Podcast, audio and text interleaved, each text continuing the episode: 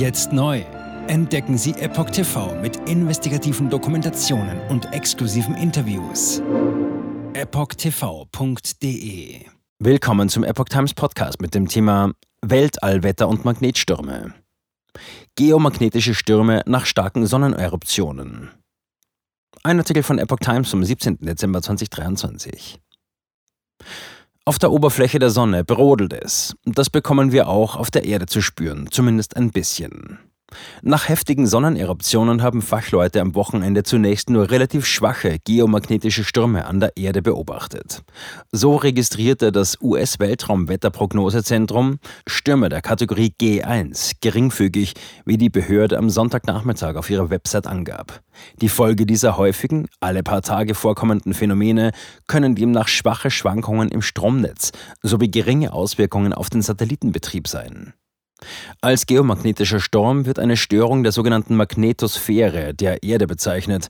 Das Erdmagnetfeld wird laut der Europäischen Weltraumagentur ESA vorübergehend abgeschwächt.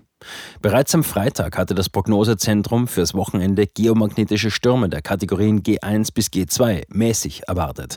Die Skala geht bis 5. G2-Stürme können demnach unter anderem dazu führen, dass bei Raumfahrzeugen die Ausrichtung durch die Bodenkontrolle korrigiert werden muss.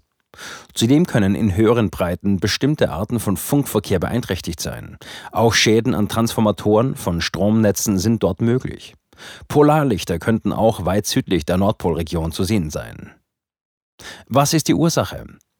Die Ursache der prognostizierten geomagnetischen Stürme sind den Angaben zufolge sogenannte koronale Massenauswürfe der Sonne am Donnerstag und Freitag. Dabei wird eine Plasmawolke ins All geschleudert, die aus Elektronen, Protonen und bestimmten Atomkernen besteht. Am Donnerstag hatte sich dem Prognosezentrum zufolge eine der vermutlich stärksten jemals registrierten Sonneneruptionen ereignet. Das Ergebnis hatte sich demnach bereits am Donnerstag auf bestimmte Funkkommunikation ausgewirkt. Seit Dezember 2019 nimmt die Aktivität der Sonne wieder zu. Etwa alle elf Jahre in einem sogenannten Sonnenzyklus gibt es Phasen mit schwacher und starker Aktivität. Aktuell nähert sich die Sonne einem Maximum. Jetzt sieben Tage den vollen Zugang zu spannenden Diskussionen wie dieser zur Transgender-Ideologie und ihre Folgen sowie vielen anderen heißen Themen sichern. Darunter auch das preisgekrönte Doku-Drama Gender Transformation, die Impfdoku Die verborgene Krise oder den Enthüllungsfilm Der Schattenstaat über die woke ESG-Agenda, die zu einer schönen neuen Welt der sozialen Gerechtigkeit führen soll.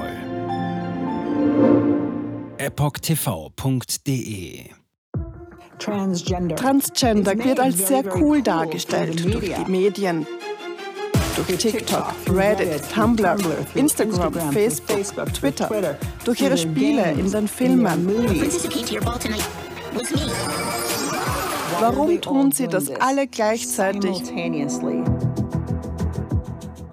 Ich war 15 Jahre lang Lehrerin an einer öffentlichen Schule. Unsere öffentlichen Schulen haben sich verändert. Vor fünf Jahren gab es keine Schüler, die sich als nicht-binär identifizierten. Wir wussten noch nicht einmal, was Genderfluid war. Wenn ich mit einer Person darüber sprechen würde, warum sie glaubt, im falschen Körper zu sein, meine Zulassung wäre in Gefahr. Ich sagte der Therapeutin, ich könnte vielleicht transgender sein, wüsste es nicht genau und bräuchte Hilfe. Er bestätigte mich sofort. Sie bestätigte sofort, dass ich eine Transgender-Frau bin.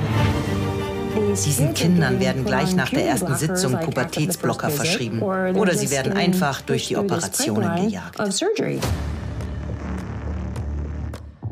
Und dann habe ich mich schlecht gefühlt, müde und erschöpft. Ich fühlte, meine Mutter sagte, ich war kreidebleich.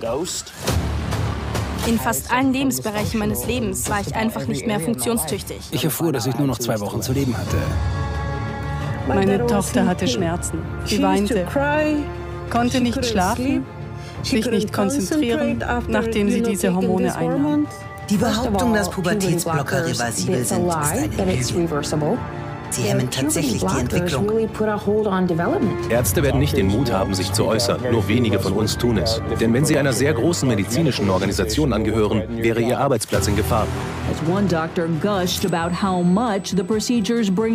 Es ist eine Industrie im Wert von 1,5 Milliarden Dollar, allein für chirurgische Eingriffe. Es handelt sich um eine politische Agenda, die umgesetzt wird. Und Kinder sind hier Versuchspersonen. Wenn man in diesem Land nach etwas suchen will, muss man dem Geld folgen. Denn es wird einem immer die Wahrheit sagen.